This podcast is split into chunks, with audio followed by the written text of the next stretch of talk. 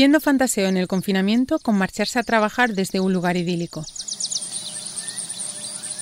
Islandia se ha adelantado al deseo de muchos y ha aprobado una serie de cambios para facilitar la llegada de extranjeros que quieran teletrabajar desde su territorio. La condición, eso sí, es tener un salario mínimo de unos 7.000 euros al mes. En este segundo episodio vamos a hablar de empleo, de si es interesante invertir en bolsa ahora o no y de qué pasa con tus ahorros si tu banco se fusiona con otro. Soy María Hernández y estas son Las Cuentas Claras, el podcast de economía del diario El Mundo. Comenzamos.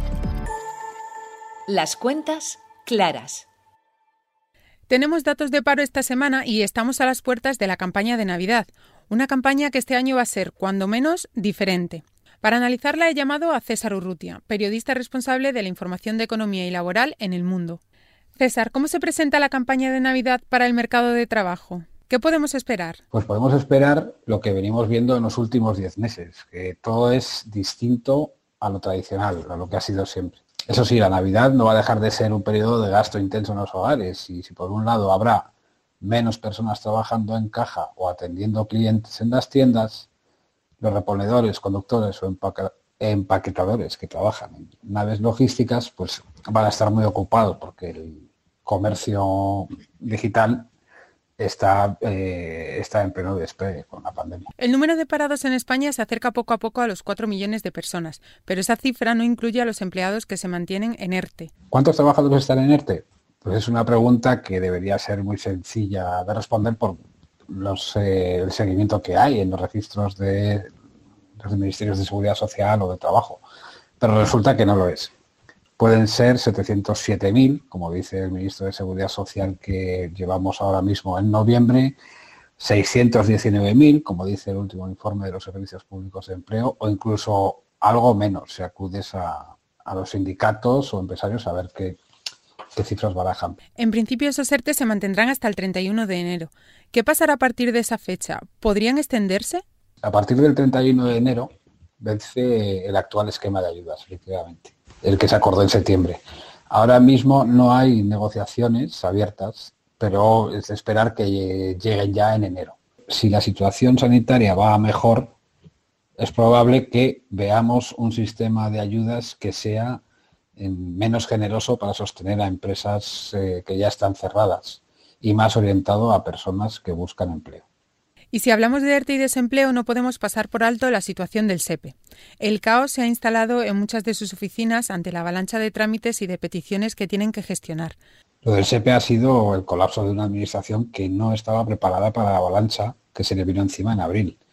El problema es que eh, el gobierno ha estado a lo largo de los últimos meses eh, negando mmm, prácticamente la, en, todos los, eh, en todos los ámbitos la evidencia, que es que eh, había un atasco que no se conseguía resolver. Los ERTE en sí han sido una buena herramienta para sostener el empleo, pero eh, la ejecución administrativa pues no lo ha sido y cientos de miles de trabajadores han sufrido y sufren retrasos en el pago de estas prestaciones o incluso mmm, un añadido es que miles de ellos reciben pagos indebidos, reciben más dinero del que deberían recibir y se ven en el problema de tener que devolverlo.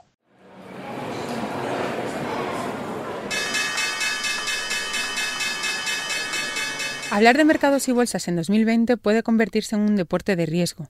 La volatilidad ha dado un buen susto a más de un inversor y a más de una inversora este año, pero aún así nos vamos a arriesgar. Nos preguntamos si ahora es un buen momento para entrar en bolsa o no y en qué cosas debemos fijarnos para decidir dónde y cómo invertir nuestro dinero.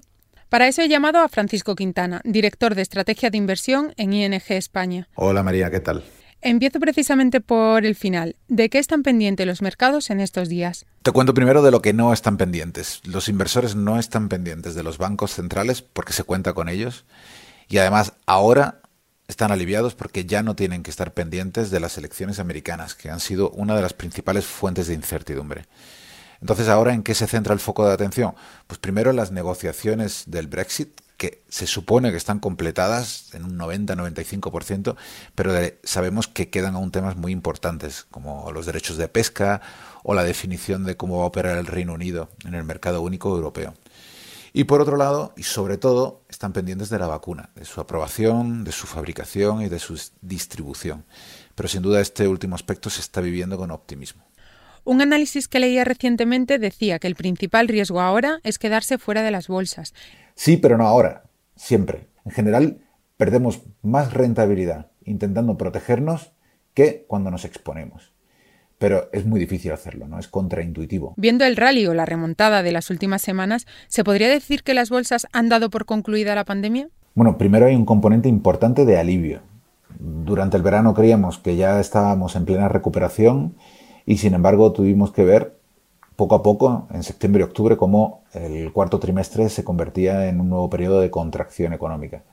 Pero sin duda, los inversores están mirando al año próximo, a un mundo ya sin pandemia y por eso esta subida la están protagonizando los sectores asociados a esa normalidad, como por ejemplo las líneas aéreas. ¿Y qué sectores y valores pueden resultar interesantes en este momento? El consenso está diciendo que el año que viene será una continuación de lo que estamos viviendo este mes, es decir, una vuelta a la normalidad que implica, primero, que los sectores cíclicos lo harán mejor que los tecnológicos y los otros que han ido bien durante la crisis.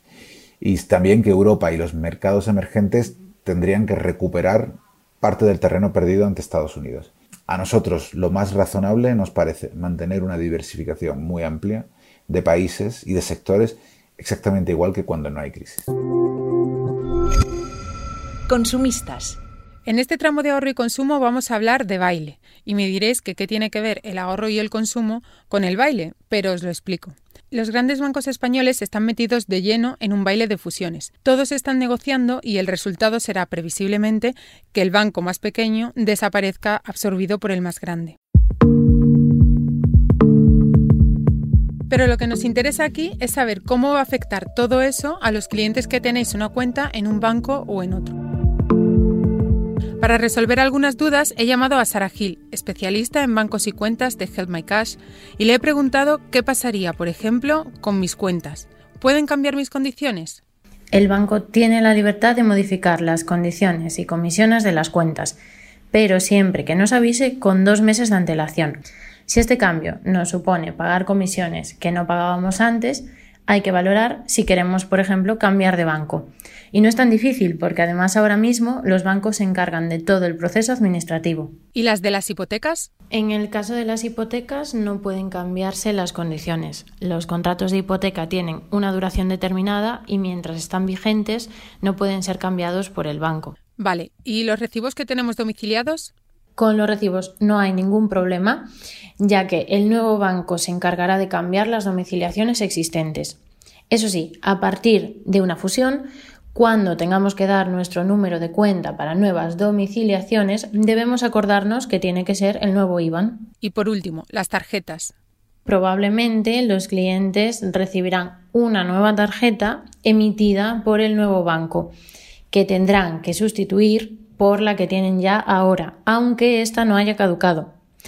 Además, el banco puede cambiar las condiciones de las tarjetas, al igual que ocurre con las cuentas. Y antes de irnos, algunos apuntes en clave. El petróleo sigue su remontada. El precio del crudo se recupera pese a las diferencias entre los países de la OPEP que se reúnen en estos días. Las familias se refugian en los depósitos bancarios. Los depósitos subieron en 2.700 millones de euros en el mes de octubre ante la incertidumbre por la segunda ola de coronavirus. Hasta aquí este segundo episodio de Las Cuentas Claras. Carlos Sonetti está en la edición, yo soy María Hernández y te seguimos contando toda la actualidad en el mundo, elmundo.es y nuestras redes sociales. Las Cuentas Claras. Gracias por escucharnos.